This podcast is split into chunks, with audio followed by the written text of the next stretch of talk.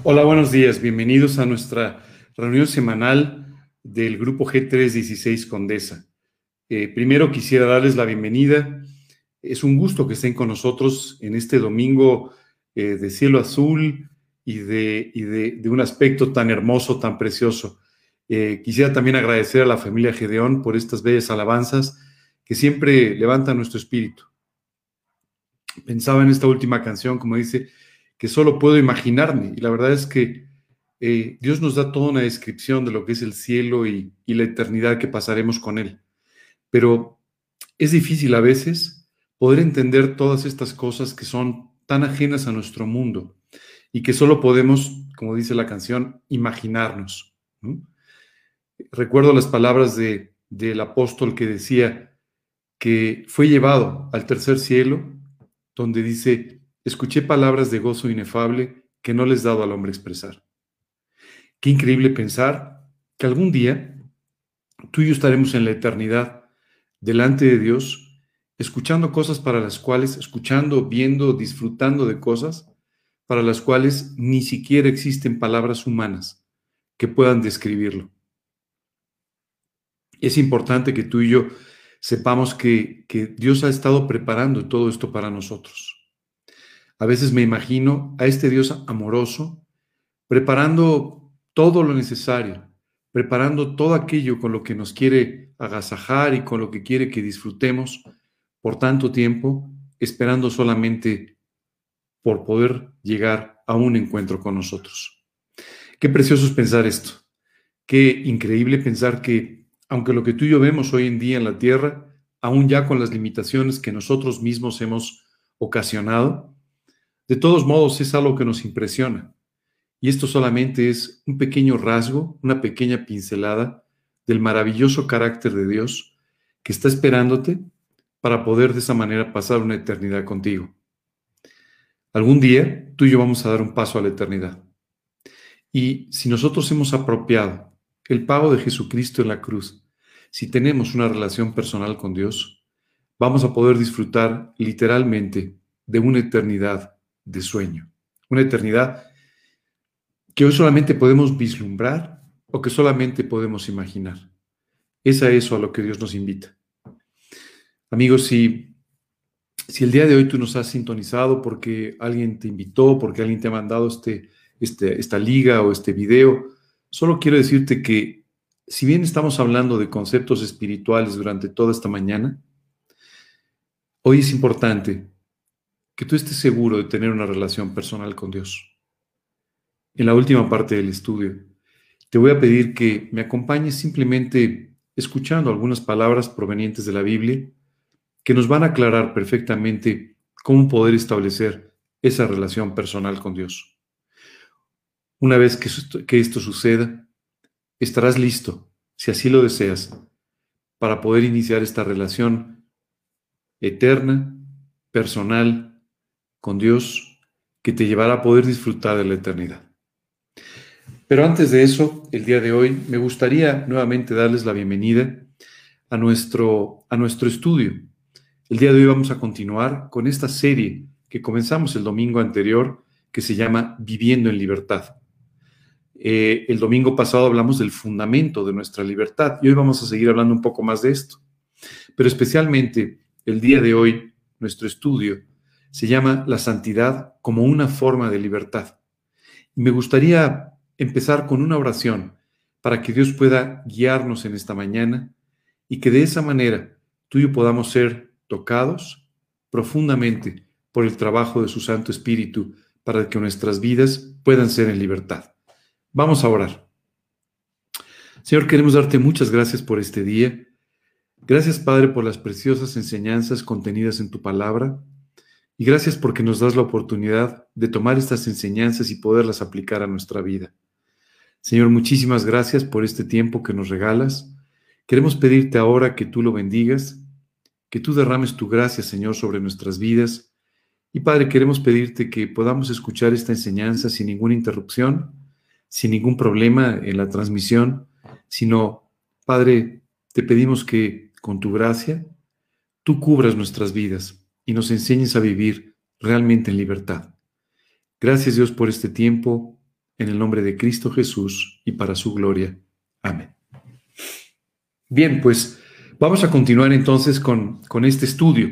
La semana pasada estuvimos hablando de cómo Dios quiere llevarnos a vivir en libertad. Dice la Escritura, y conoceréis la verdad, y la verdad os hará libres.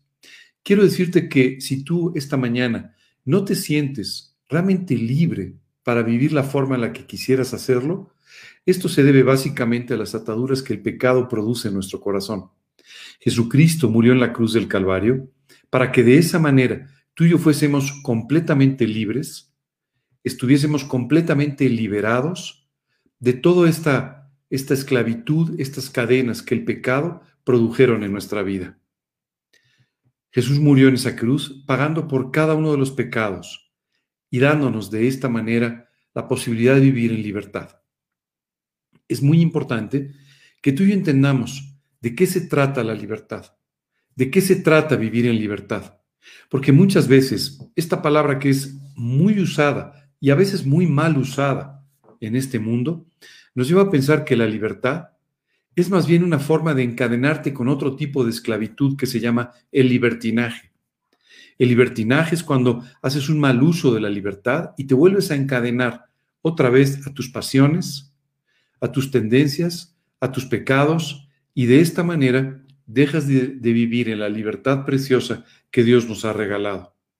Cuando tú y yo vivimos en libertad, vivimos en una dependencia voluntaria del Señor que hace que podamos disfrutar de la vida que Él ha diseñado para nosotros. A veces, cuando nosotros permitimos que el pecado entre en nuestra vida, cedemos este espacio de libertad, para de esa manera volver a, perdiéndola, vivir sujetos a cosas que deberían estar completamente fuera ya de nuestra vida. ¿Cuál es el fundamento de nuestra libertad entonces? El fundamento de nuestra libertad se encuentra en la cruz del Calvario. Es el lugar donde Jesucristo pagó por cada uno de nuestros pecados para de esa manera podernos otorgar esta libertad que tú y yo necesitábamos. Esta libertad que Él valoró más que nadie y por la cual Él estuvo dispuesto a derramar su sangre. Ese es el fundamento de nuestra libertad. Y sabes, hay un segundo fundamento que en el fondo está basado en esta misma, en esta misma, eh, en este mismo acercamiento a la cruz, que es su palabra. Su palabra nos enseña cómo vivir en libertad. Los versículos de la Biblia nos enseñan cómo vivir, qué cosas vivir y profundizar, qué cosas dejar a un lado, para de esta manera que tú y yo podamos vivir cada vez en forma más profunda esta libertad que Jesús nos regaló en la cruz. Por último, dice la Escritura, que donde está el Espíritu de Dios, el Espíritu Santo, allí hay libertad. Cuando tú invitaste a Cristo a tu corazón como tu Señor y Salvador, junto con la presencia de Jesucristo, tú tomaste también, inició en ti la presencia del Espíritu Santo. Y la presencia del Espíritu Santo es sumamente importante, porque dice la Escritura que Él nos guía a toda la verdad, y la verdad es la que nos hace libres. De tal manera que el Espíritu Santo te estará guiando a tomar decisiones en libertad, te estará guiando a entender cada uno de los conceptos contenidos en la palabra de Dios. Y cada una de tus pensamientos, cada uno de tus razonamientos estará guiado por el Espíritu Santo para que tu vida se vuelva completamente cristocéntrica. Tú y yo tenemos que aprender a vivir por la cruz y para la cruz. Y de esa manera es que tú y yo encontramos nuestra verdadera libertad. De otra manera, seguiremos siempre viviendo en dependencia de cosas que coartan nuestra libertad que no permiten que tú y yo seamos completamente libres. El día de hoy vamos a hablar de un concepto que pareciera no tener nada que ver con la libertad, pero que sin embargo es la clave para que tú y yo podamos continuar viviendo en libertad. Este concepto se llama la santidad. Y sabes, tenemos, así como con la libertad, tenemos un concepto equivocado de qué es. También con la santidad tenemos un concepto equivocado muchas veces de qué se trata. Y pensamos que la santidad es una cualidad especial de algunas personas, ¿no? eh, a las cuales les fue otorgado este regalo de la santidad. Es importante que empecemos entendiendo que la santidad es la cualidad fundamental de la esencia de Dios. Dios es santo. Sobre cualquier otra cosa, Dios es santo, es perfecto.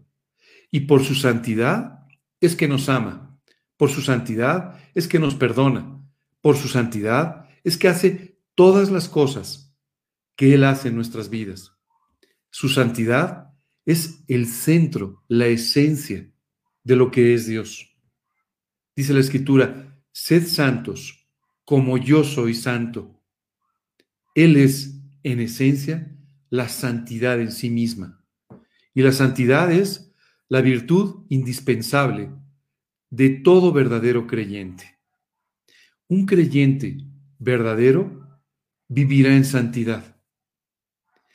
Cuando hablamos de un creyente verdadero, me gustaría hacer énfasis también en esta expresión de creyente, porque hoy en día las palabras creyente, cristiano, espiritualidad están bastante deformadas, con un uso que no tiene nada que ver con su verdadero significado. La palabra creyente significa una persona que cree en el Señor Jesucristo y que vive por la fe. Ese es un verdadero creyente, no aquel que acepta que Dios existe, no aquel que simplemente, eh, aún habiendo recibido a Cristo, no pone en práctica las enseñanzas. Un creyente es el que cree la palabra de Dios y la pone en práctica. Un creyente es aquel que, creyendo en lo que dice la Biblia, deposita su fe en las promesas de Dios.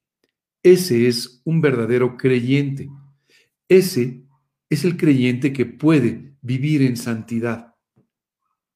Esta es una cualidad natural de un creyente que vive para Cristo.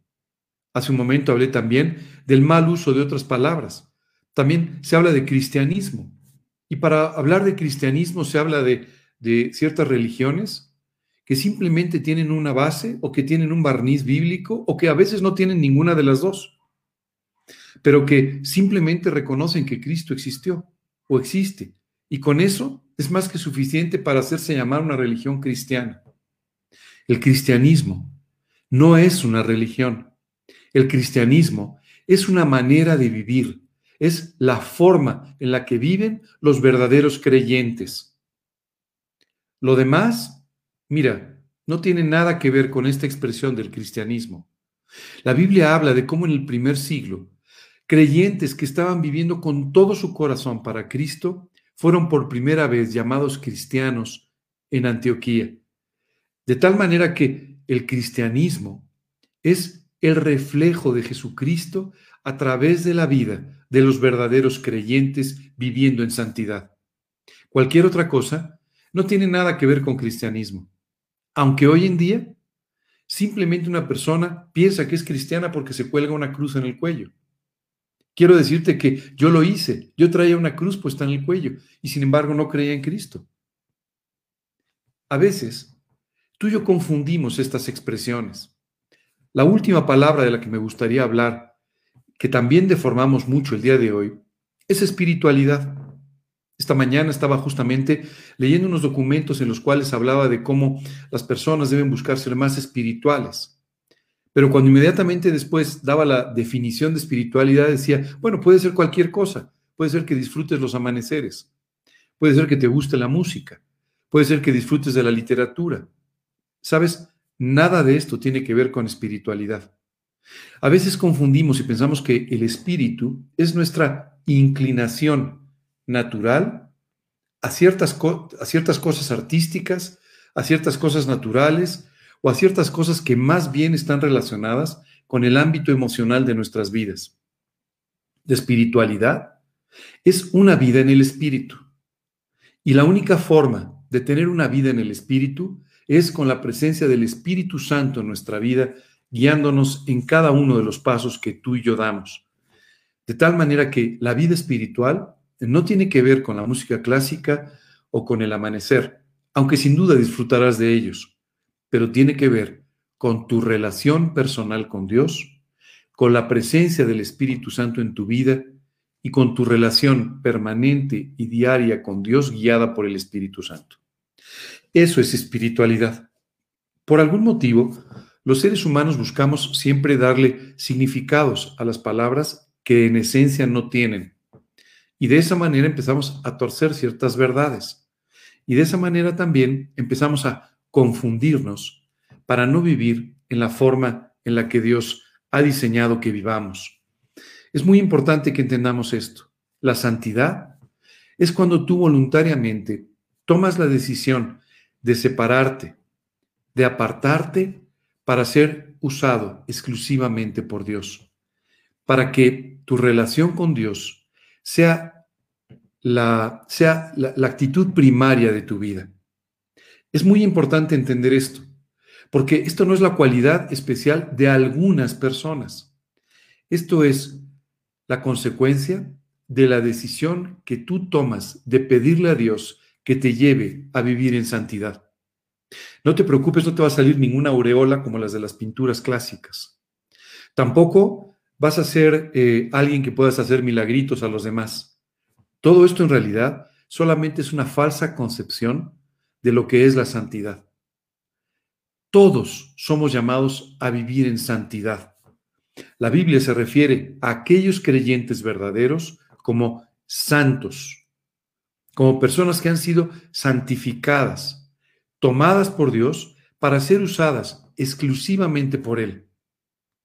Esta mañana me gustaría que entendieras primero la importancia de vivir en santidad y después cuál es la relación que existe entre la santidad y tu verdadera libertad. Para ello, me gustaría que me acompañaras en esta mañana a leer nuestro primer versículo del día de hoy, que es Primera de Crónicas 16, 29. Dice este versículo, dad a Dios la honra debida a su nombre, traed ofrenda y venid delante de él, postraos delante de Dios en la hermosura de la santidad. Hay muchas cosas que tú y yo aprendemos de este pequeño pasaje. Lo primero, la Biblia habla de la hermosura de la santidad.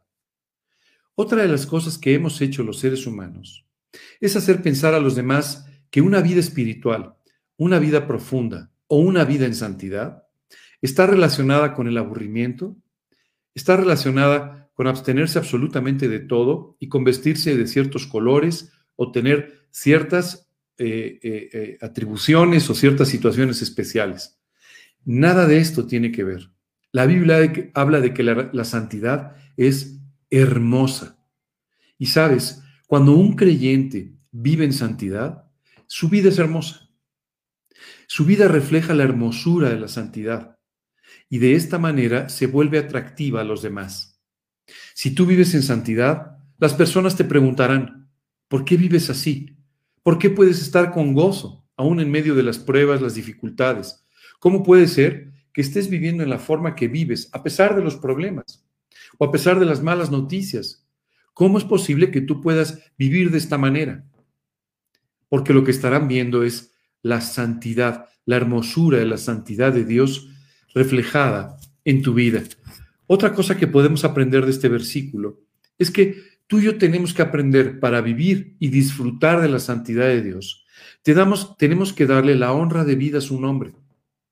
Muchas veces los seres humanos estamos tan abstraídos en nosotros mismos que queremos tener la honra, queremos tener, siempre ser reconocidos, queremos tener siempre el primer lugar, en lugar de aprender a darle a Dios la honra con todos los aspectos de nuestra vida.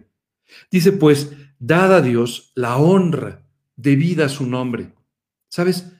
En realidad, el nombre que debe ser honrado es el nombre de Dios, porque Él es el que hace los milagros, él es el que nos salva, Él es el que nos libera, Él es el que hace todas las cosas en nuestra vida. Y es por eso que toda la honra y todo el honor debe ser puesto delante de Dios.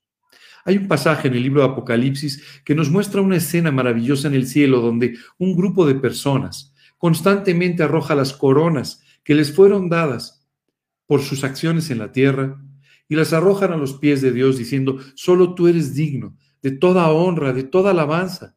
Tú eres el verdaderamente digno. Es importante que entendamos esto, para que de esa manera Dios pueda deshacernos de dos problemas que tú y yo tenemos muy serios. El primero de estos problemas se llama orgullo. Y sabes, el orgullo es algo que te ha estado limitando durante toda tu vida. El orgullo es, es, el que ha hecho que reacciones en forma equivocada, que tomes malas decisiones, que te pelees con los demás, que tengas malas relaciones familiares. El orgullo es el que ha hecho cada una de estas cosas.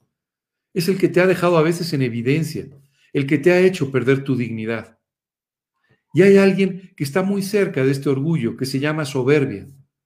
Y la soberbia el hecho de que tú pienses que estás por encima de los demás, que eres mejor, que eres más espiritual, que eres más inteligente, que eres más guapo, que eres más hábil, que eres cualquier cosa más que los demás, esta soberbia ha hecho que tú vivas por principios perfectamente equivocados y que no puedas disfrutar ni siquiera de las cosas que la vida te da. Dios quiere liberarte de estas dos cosas y para ello tú tienes que aprender a darle toda la honra y toda la gloria siempre al Señor. Continúa después diciendo, traed ofrenda y venid delante de Él. Postraos delante de Dios en la hermosura de su santidad. Tú y yo tenemos que vivir con humildad. Tú y yo tenemos que vivir siempre supeditando nuestra vida a las decisiones de Dios. Y esta será la mejor forma en la que tú y yo podremos vivir. Esto es vivir disfrutando de su santidad. Me gustaría ahora que me acompañes al libro de Hebreos, en su capítulo 12, en el versículo 10. Hebreos 12:10 dice, y aquellos ciertamente por pocos días nos disciplinaban, como a ellos les parecía. Está hablando de nuestros padres que en algún momento nos disciplinaron, nos llamaron la atención, en fin, todo ello pues, para que pudiésemos vivir en la forma que a nuestros padres les pareció la, la más correcta. Continúa diciendo, pero este habla de Dios, para la que nos es provechoso, para que participemos de su santidad. ¿Sabes qué es maravilloso? La santidad no es algo que dependa de nosotros, más bien Dios nos permite participar de su santidad. Es por eso que esta virtud indispensable está siempre relacionada con Dios. Qué increíble pensar que cada cosa que Dios está haciendo día a día en nuestra vida, enseñándonos, puliendo nuestra vida, en muchos casos incluso permitiendo algún tipo de disciplina en nuestra vida, permitiendo pruebas que tú y yo enfrentamos constantemente, todo ello tiene un objetivo, el hacernos partícipes de su santidad. Fíjate qué importante es para Dios, porque hace un momento te explicaba que la santidad es la cualidad fundamental de la esencia de Dios. Y Dios quiere que cada día tú y yo nos parezcamos más. Dice la escritura, hasta llevarnos a la estatura de un varón perfecto, similar a Cristo. Y cuando habla de esto, habla de que Dios quiere llevarnos a vivir permanentemente en su santidad. Qué maravilloso esto que podamos disfrutar de esta santidad de Dios, que además trae como consecuencia en nuestra vida el que podamos vivir en libertad. Hace un momento te explicaba que íbamos a encontrar la relación entre la santidad y la libertad. Bueno, la santidad hace que tú y yo seamos libres de muchos de los problemas que normalmente enfrentaríamos en la vida. Porque la santidad va a hacer que tú no vivas en libertinaje. La santidad va a hacer que tú aprecies por encima de todas las cosas tu relación con Dios y de esa manera tengas temor de vivir en una forma desagradable a Dios, en una forma que puede dañar tu vida y que puede dañar tu relación personal con Dios. Hay una característica que todos los seres humanos tenemos. No, no, no me refiero a la forma que comemos o a cómo nos vestimos, o a cosas muy obvias como que tenemos dos ojos y una nariz, sino me refiero a que todos nosotros tenemos una cosa en común, y es el cometer errores. El otro día salí a caminar un, poco cerca de mi casa para distraerme un poco, hacer un poco de ejercicio, y sabes, estaba pensando en un par de errores que había cometido, pero cometemos muchos errores todo el tiempo sin darnos cuenta. Dime una cosa, ¿te gustaría vivir sin cometer errores? ¿Te gustaría poder vivir de esta manera, tomando siempre buenas decisiones y sin cometer ningún tipo de error? Pues entonces te invito a que consideres la santidad y de esta manera a que Dios te pueda llevar a tener una vida libre de errores, libre de las equivocaciones que a veces pagamos muy caro en la vida. Sabes, en el libro de Isaías, en el capítulo 35 nos dice, y allí calzada y camino, y será llamado camino de santidad. No pasará inmundo por él, sino que él mismo estará con ellos. Y continúa diciendo, e, el que anduviere en este camino, por torpe que sea, no se extraviará.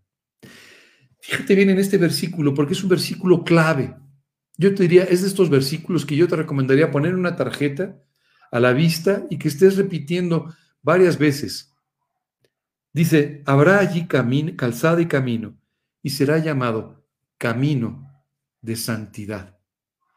Amigo, amiga, has sido llamado a caminar todos los días por este camino, por el camino de la santidad. A veces tú y yo pasamos por las calles y las calles tienen determinados nombres. Mira, esta es la calle, la avenida Reforma, y esta es la avenida de los insurgentes, y esta es la calle X. Y tú y yo caminamos y vamos viendo las señales que nos van diciendo el nombre de la calle, a qué demarcación pertenece, su código postal, en fin. Bueno, Dios te está invitando a que todos los días, cuando empieces tu día, te coloques al frente de este camino. Y durante todo el día vayas caminando por este camino de santidad. Y que voltees a ver en las esquinas de este camino para encontrar las señales que te van diciendo por dónde estás, cómo caminar. Las señales de la palabra de Dios que una y otra vez te estarán mostrando que esta, este es el camino de santidad. Y dice, no pasará inmundo por él. ¿A qué se refiere la Biblia con alguien inmundo? Se refiere a alguien contaminado por el pecado.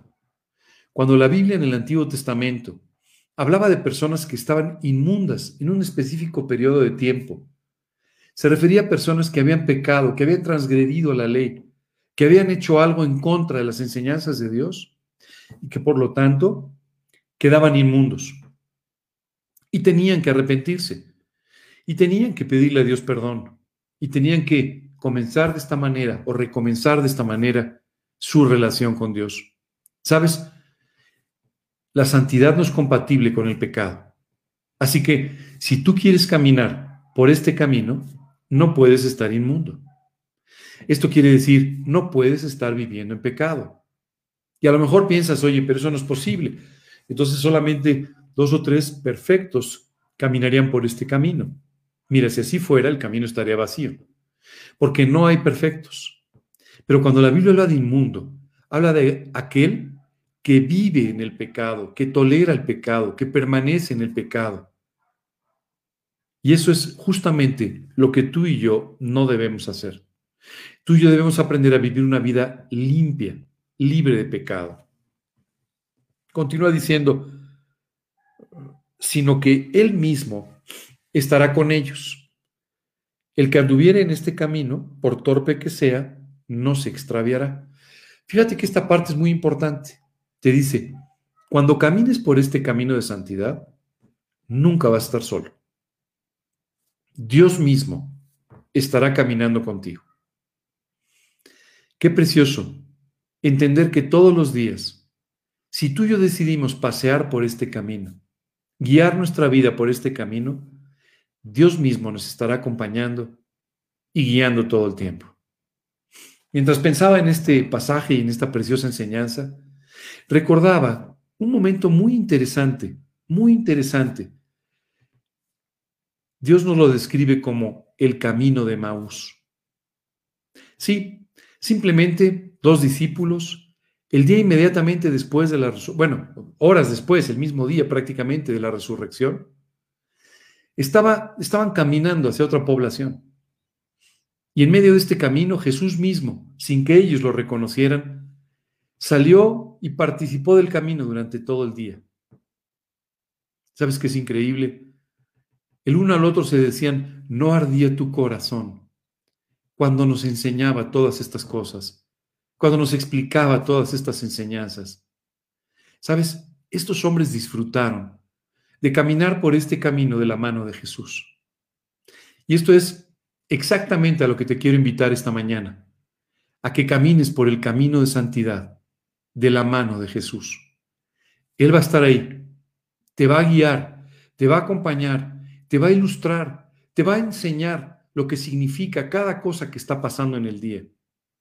Hay veces que tú y yo llegamos en la noche a nuestra casa y decimos, la verdad, no entiendo nada qué fue lo que pasó hoy. Bueno, tal vez no entiendes nada lo que pasó ese día porque no lo caminaste por el camino de santidad de la mano de Jesús. Si así fuera, Él te habría ido enseñando todo lo que necesitabas aprender ese día. Hoy te invito a que vivas en este camino de santidad y experimentes de esta manera la verdadera libertad de estar en la presencia de Dios en forma permanente. La parte final del versículo es maravillosa. Cualquiera que camine por este camino de santidad, por torpe que sea, no se extraviará. ¿Sabes? Yo tengo un problema natural. Eh, con frecuencia me tropiezo por las escaleras. No, no, no sé por qué, nunca he entendido por qué, pero a veces al subir o al bajar las escaleras doy algún traspié. No soy demasiado hábil, eso está claro, en ese sentido. Pero lo que me llama la atención es que esta descripción, yo la entiendo muy bien porque es como decirte, vas a vivir sin tropezones. A pesar de que no eres muy hábil para subir y bajar escaleras, vas a vivir sin tropezones. ¿No te parece maravilloso pensar que puedas tener una vida libre de tropezones? Que vas a vivir una vida en la cual, independientemente de lo que suceda, nada te podrá sacar de este camino. Nada, dice la Biblia, por torpe que sea, nadie se va a extraviar. Nadie va a tomar una mala decisión. Nadie va a tomar una dirección equivocada y se va a ir por otra calle, porque estás viviendo en la libertad del camino de santidad. ¿Te vas dando cuenta ahora de la relación que hay entre la libertad y la santidad? Cuando eres santo, cuando vives en este camino de santidad, dentro de este camino eres perfectamente libre. No hay ningún riesgo, no hay ningún problema, porque estás caminando de la mano de Dios y Él te garantiza que no hay forma de que te extravíes. A veces los creyentes vivimos con muchos temores. Oye, no vaya a ser que me equivoque, oye, no vaya a ser que tome una mala decisión ahora, oye, no vaya a ser que esto que estoy haciendo me salga mal. Solamente te diría, esto es una cosa con la que todos batallamos, yo también. Pero Dios te dice, no te preocupes por eso, preocúpate por vivir en el camino de santidad. El otro día una persona me, me hacía algunas preguntas y le dije, mira, lo más importante es vivir muy cerca del corazón de Dios. Y cuando tú estás en ese lugar, todo lo demás sucede como una añadidura. Jesús les dijo a sus discípulos, mas buscad primeramente el reino de Dios y su justicia, y todas estas cosas os serán añadidas. Tú y yo tenemos que estar, eso sí, ocupados en vivir muy cerca y en sintonía con el corazón de Dios. Hace algún tiempo vi una experiencia que en realidad yo no, no, conocía. Tú sabes que las células cardíacas tienen un ritmo. Tu corazón está latiendo con un ritmo permanentemente. ¿De acuerdo? Bueno, ¿sabes qué es increíble? Cuando han aislado estas células cardíacas y las ponen en contacto con otras, inmediatamente empiezan a sincronizarse para estar siempre en la misma sintonía. ¿Sabes? Eso es exactamente lo que Dios quiere hacer contigo y conmigo. Que nuestro corazón esté siempre en la misma sintonía, latiendo de la misma manera que el corazón del Señor, por las mismas cosas, con los mismos intereses, con las mismas preferencias que Dios tiene para cada uno de nosotros. Me gustaría que me acompañes el día de hoy a leer otros dos versículos que nos van a ayudar a entender cómo es que podemos ser santos y cómo es que Dios en este sentido quiere poner un sello de santidad sobre nuestra vida que nos lleve de esta manera a vivir en auténtica libertad. El primero de estos versículos al que te quiero invitar es Hebreos 13, 24. Nos dice Hebreos en este pasaje.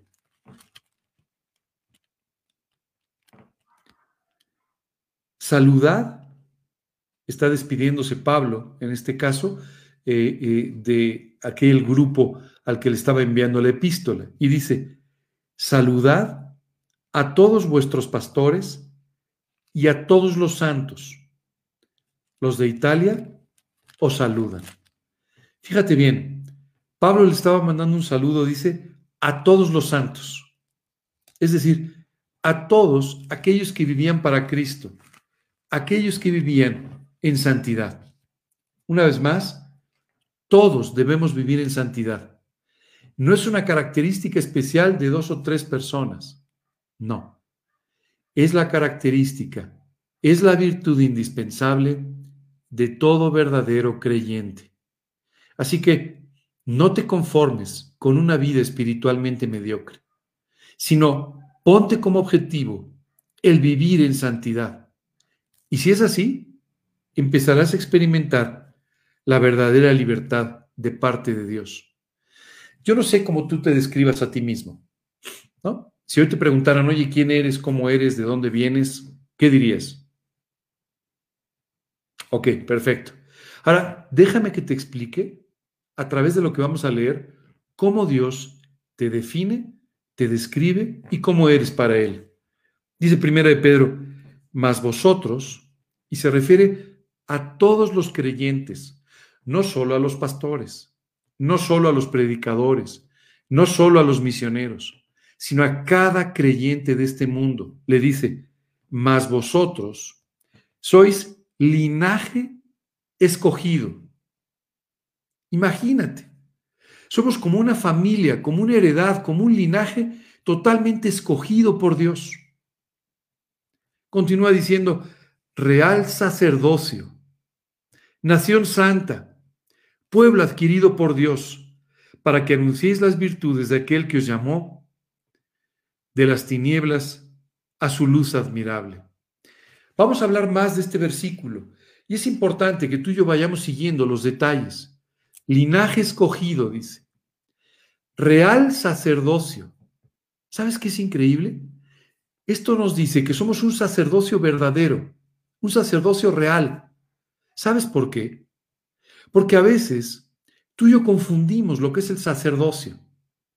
Ser sacerdote no es alguna cosa especial para la que simplemente tú te defines o estudias, sino que esto se nos ha dado a todos nosotros, todos. Somos un real sacerdocio. ¿Y en qué consistía el sacerdocio del Antiguo Testamento? Los sacerdotes en el Antiguo Testamento enseñaban al pueblo con respecto a la palabra de Dios.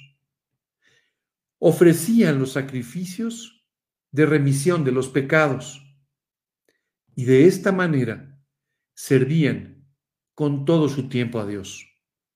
Estas tres características son las que Dios quiere que cada uno de estos verdaderos creyentes, tú y yo, vivamos. ¿Sí? Que enseñemos de la palabra. Esto es muy importante. Hay veces que queremos cederle esto al pastor. No, no, no, no. Tú tienes la responsabilidad de hablarle a la gente de Cristo de enseñarle de la palabra, de explicarle lo que está contenido en la palabra de Dios. De la misma manera, como un sacerdote del Antiguo Testamento, tú tienes la necesidad de presentar a las personas el sacrificio verdadero de Cristo, el Cordero de Dios, que murió en la cruz del Calvario por todos nosotros. Así que esta característica es muy importante tú tienes que compartir el sacrificio de Cristo con otras personas. Tú tienes también que alentar a las personas a vivir para Cristo, sirviendo a Dios en todo momento, en todo tiempo. Estas son las características de los sacerdotes del Antiguo Testamento, pero también del real sacerdocio que Dios quiere que tú y yo vivamos. Sabes, los sacerdotes hacían algo más, oraban por la nación, oraban por el pueblo. Y hay veces que tú y yo no lo estamos haciendo. Tenemos que aprender a orar por nuestro país, a orar por nuestros hermanos en Cristo, a orar por las personas que lo necesitan, por nuestras familias, por las personas que nos rodean.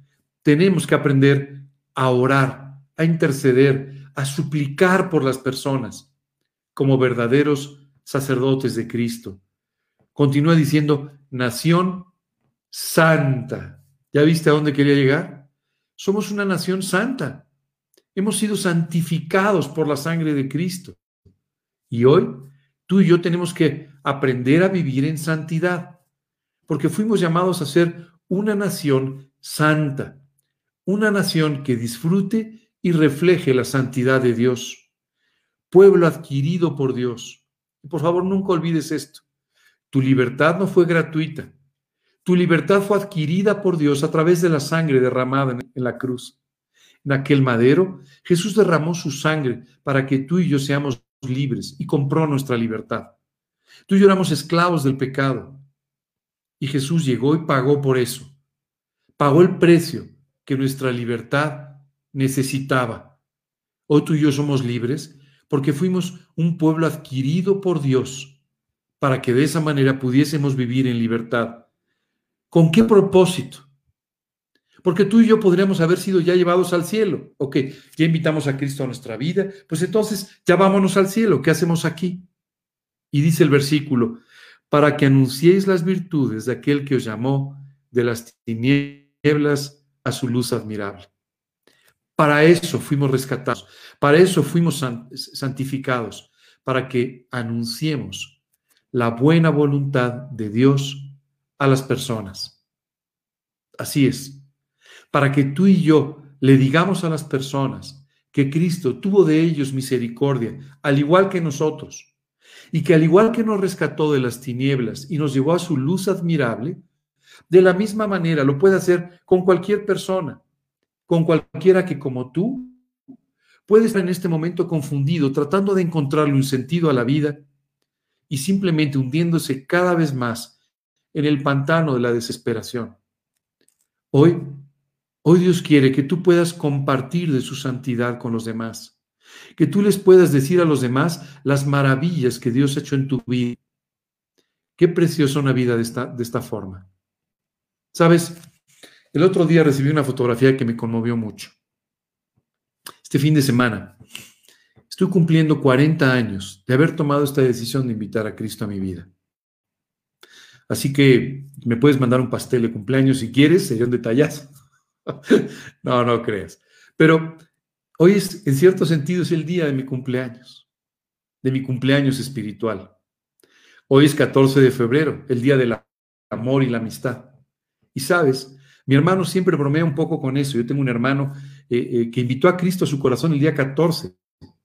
Y sabes, él siempre bromea un poco con eso porque dice, para mí ese día fue verdaderamente el día del amor y de la amistad por primera vez en mi vida. Bueno, la realidad es que era esta foto que me mandaron que me conmovió tanto, tiene casi 39 años. Y sabes, eh, esa foto que me enviaron fue de un momento en mi vida en el que yo estaba sirviendo, ayudando a unos misioneros. Bueno, más que ayudando, la verdad es que aprendiendo con ellos, esa es la verdad, aprendiendo con ellos cómo servir a Dios. Y mientras lo pensaba, decía, Señor, ¿cuántas gracias te tengo que dar por 39 años de servirte? De verdad, qué increíble eres. Has tomado una persona inconstante, una persona con muchos defectos, una persona con muchas inseguridades, una persona con muchos problemas, y por 39 años me has sostenido sirviéndote.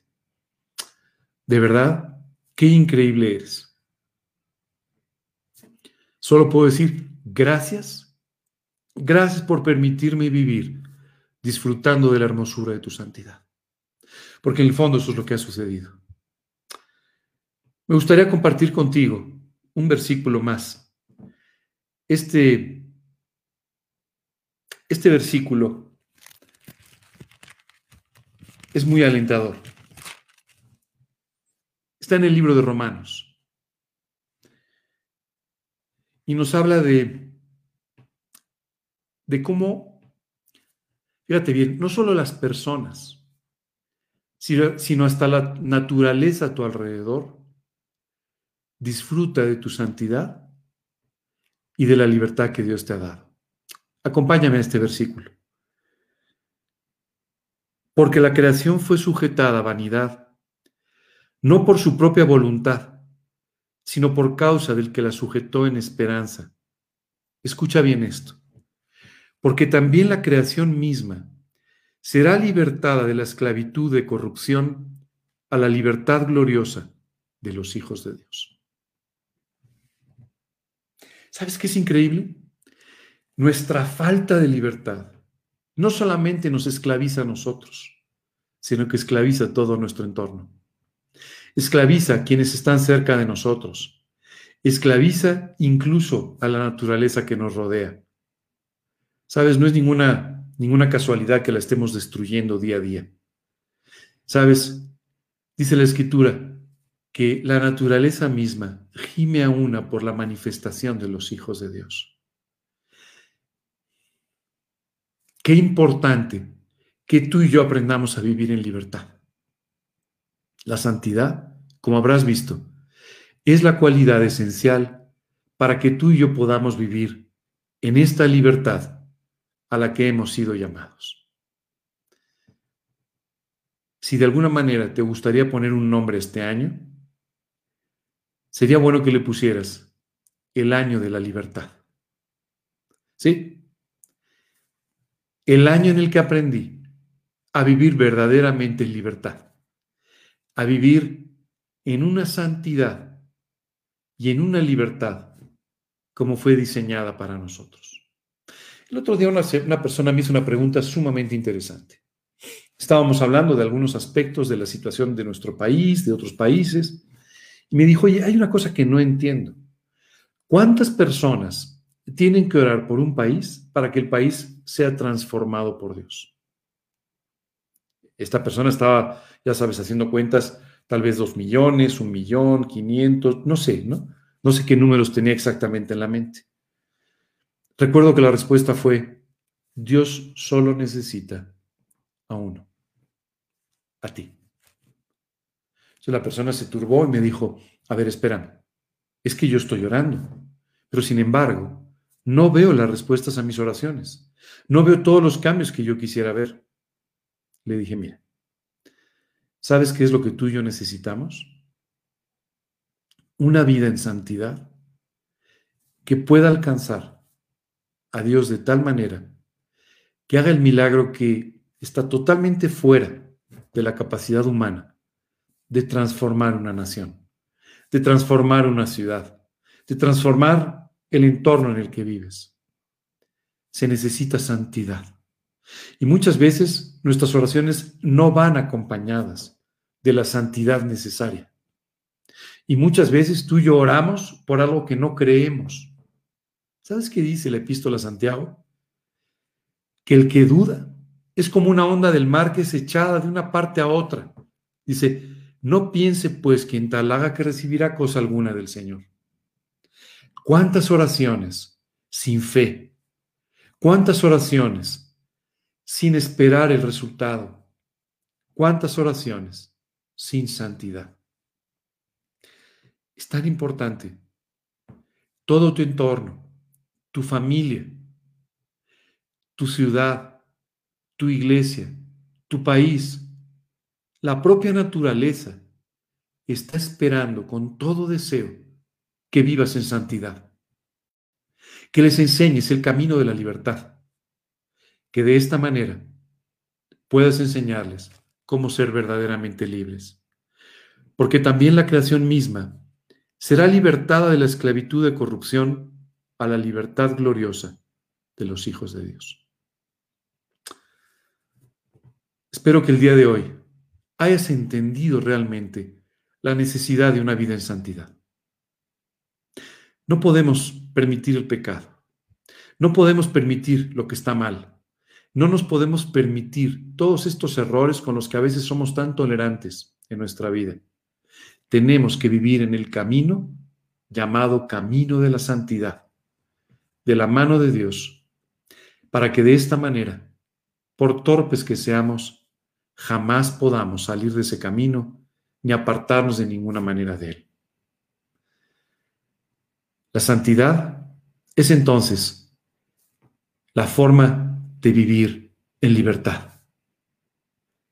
Ahora probablemente entiendas el título de nuestro estudio del día de hoy y espero que hayas entendido la gran necesidad que tú y yo tenemos de vivir de esta manera. Y conoceréis la verdad y la verdad os hará verdaderamente libres. Esa es la libertad a la que hemos sido llamados. El próximo domingo vamos a hablar en un tercer estudio del legalismo. Y vamos a hablar de esto como una forma en la que a veces nos volvemos otra vez a ligar con la esclavitud del pecado en nuestras vidas. Pero eso será el próximo domingo. Hoy te quiero dejar con una tarea muy clara y muy definida. Busca vivir en la santidad de Dios y serás libre. Busca vivir disfrutando cada día, cada día de la hermosura de su santidad y vivirás en una total y completa libertad que fue comprada por ti, por la sangre de Cristo. Cuando empezamos nuestra charla, te dije a ti que nos estás siguiendo, a ti que has visto toda esta predicación, pero que aún no vives en esta libertad, que en la parte final te explicaría cómo puedes hacerlo.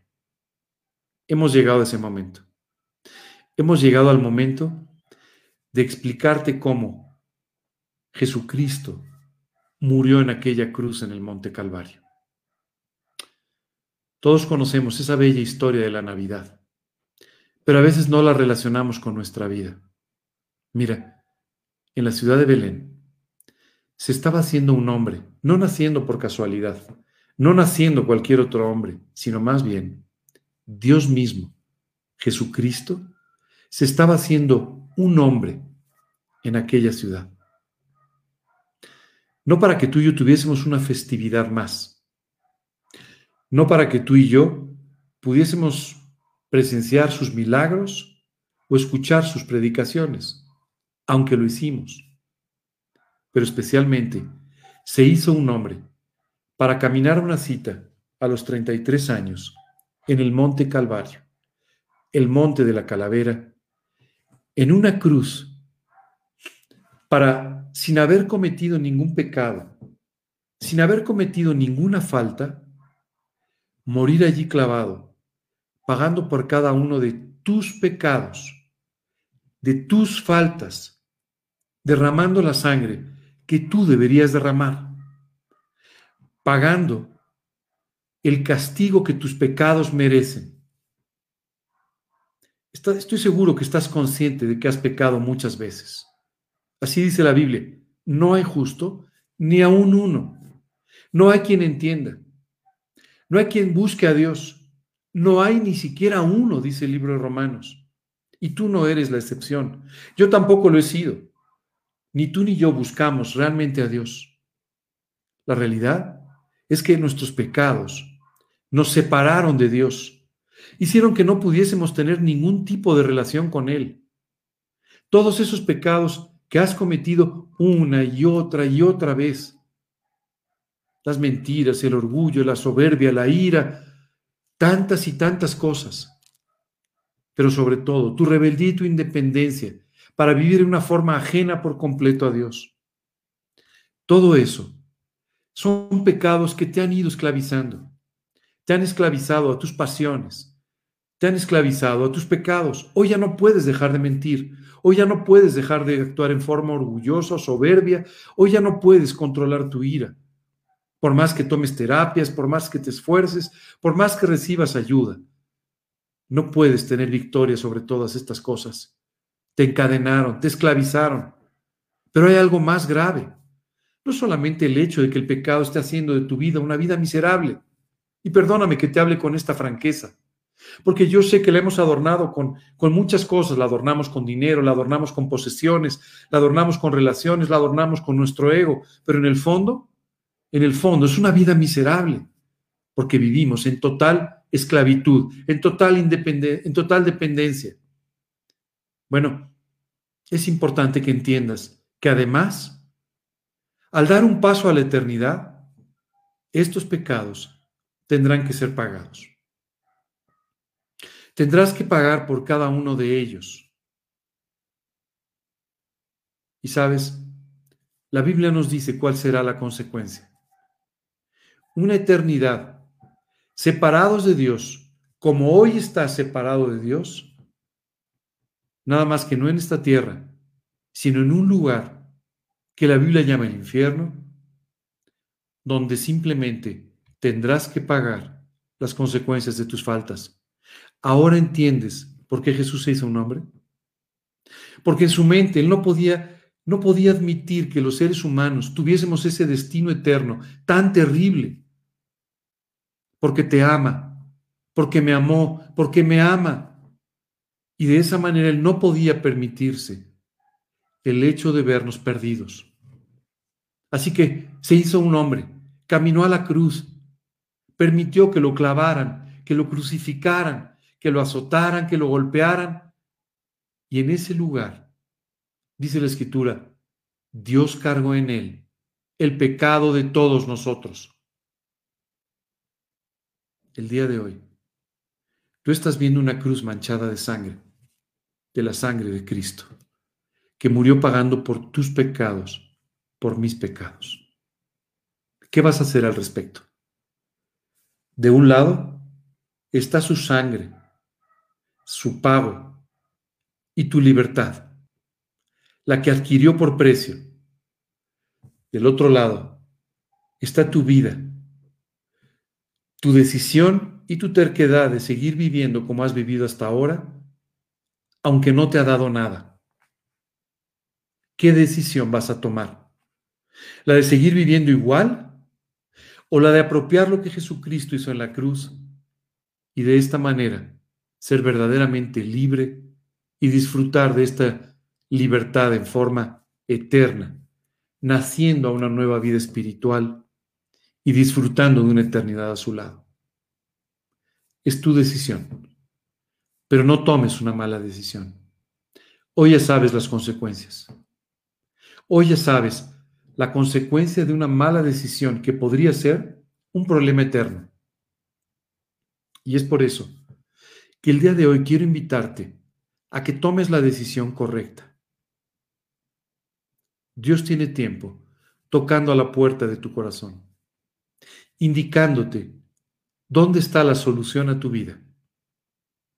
Pero es importante que escuches, que abras la puerta de tu vida y que le invites a entrar como tu Señor y tu único Salvador personal. Dice la Escritura, He aquí, yo estoy a la puerta y llamo. Si alguno oye mi voz y abre la puerta. Entraré a Él y cenaré con Él y Él conmigo. Hoy quiere hacerte libre, perdonarte eternamente y darte una eternidad a su lado, hacerte esta nación santa, este pueblo elegido por Dios, para de esa manera disfrutar de su libertad. No dejes pasar esta oportunidad. Hoy es un día único, el día en el que Dios salió a buscarte. ¿Qué hacer? Bueno, lo que podemos hacer es orar juntos. No te puedo ver, no sé dónde estás, pero mi corazón estás muy cerca. Me preocupa tu vida, aunque no te conozco. Me preocupa tu vida porque he leído en la escritura lo que es la eternidad y porque he estado en tu lugar y he sufrido la esclavitud. Y hoy disfruto de la libertad que me regalaron. Es por eso que hoy te invito a que ores conmigo, donde estés. Cierra tus ojos, inclina tu rostro y por favor dirígete a Dios con las palabras con las que voy a orar. Voy a orar tomando tu lugar. Por favor, repítelas en tu corazón. Señor, Hoy quiero darte gracias por tu amor, por tu paciencia conmigo Y Señor, te quiero dar muchas gracias por la misericordia que tuviste yendo a la cruz del Calvario a pagar por mí. Perdóname, Señor, por cada uno de mis pecados, por cada una de mis faltas, por cada uno de mis errores eternos. Perdóname, Señor. Perdóname y limpia mi maldad. Hoy, Señor, te suplico con todo mi corazón que me salves por la sangre de Cristo derramada en la cruz.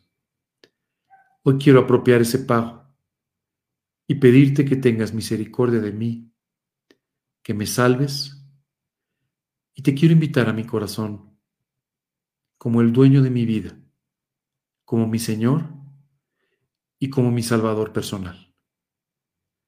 Padre, te pido esto. Te pido que me salves eternamente, que me des una relación personal contigo y una vida espiritual. Te lo pido, Señor, en el nombre de Cristo Jesús y para su gloria. Amén. Señor, de igual forma quisiera darte las gracias por este estudio. Y Padre, pedirte que tú me lleves a caminar cada día en el camino de santidad y a hacerme verdaderamente libre. Padre, quiero vivir en libertad. Te suplico que me lleves a vivir de esa manera. En el nombre de Cristo Jesús. Amén. Bueno, si el día de hoy tú invitaste a Cristo a tu corazón, si tú le pediste que entrara como tu Señor y Salvador, sin duda lo ha hecho. Y empezará una relación personal contigo de la que inmediatamente empezarás a ver frutos. Recuerda lo que dice la Biblia, por sus frutos los conoceréis. Si tú empiezas a experimentar estos frutos, estos son los frutos de haber vuelto a nacer espiritualmente. Si no hay frutos, es que no te ha amanecido. Y entonces, tienes que buscar con, con honestidad que Dios perdone tu vida. Repite esta oración, la que acabamos de hacer. Pero, ¿sabes? No es una oración, no es un ritual, es la honestidad de tu corazón reconociendo y arrepintiéndote y llegando delante de Dios para pedirle que te perdone y te salve. De eso se trata. No hay palabras especiales ni un ritual definido. Es la actitud de tu corazón. Si hoy lo invitaste a tu vida, empezarás a disfrutar de esta verdadera libertad. Amigos, si ustedes tienen tiempo sintonizándonos, si ustedes ya habían tomado esta decisión de invitar a Cristo a sus vidas, hoy les invito a vivir en una verdadera santidad. Gracias por habernos acompañado. El miércoles tendremos una más de nuestras cápsulas a las 9 de la noche. En este caso, una cápsula nueva. Quiero decirte que estamos combinando ahora enseñanzas del año pasado, pero también enseñanzas nuevas. Este miércoles tendremos una cápsula nueva, una enseñanza nueva. Te invito a que la disfrutes con nosotros el miércoles a las 9 de la noche. De igual manera, te invito a que estés con nosotros el próximo domingo a las 11 de la mañana en este tercer capítulo de nuestra serie Viviendo en Libertad. Dios los bendiga, que tengan un extraordinario fin de semana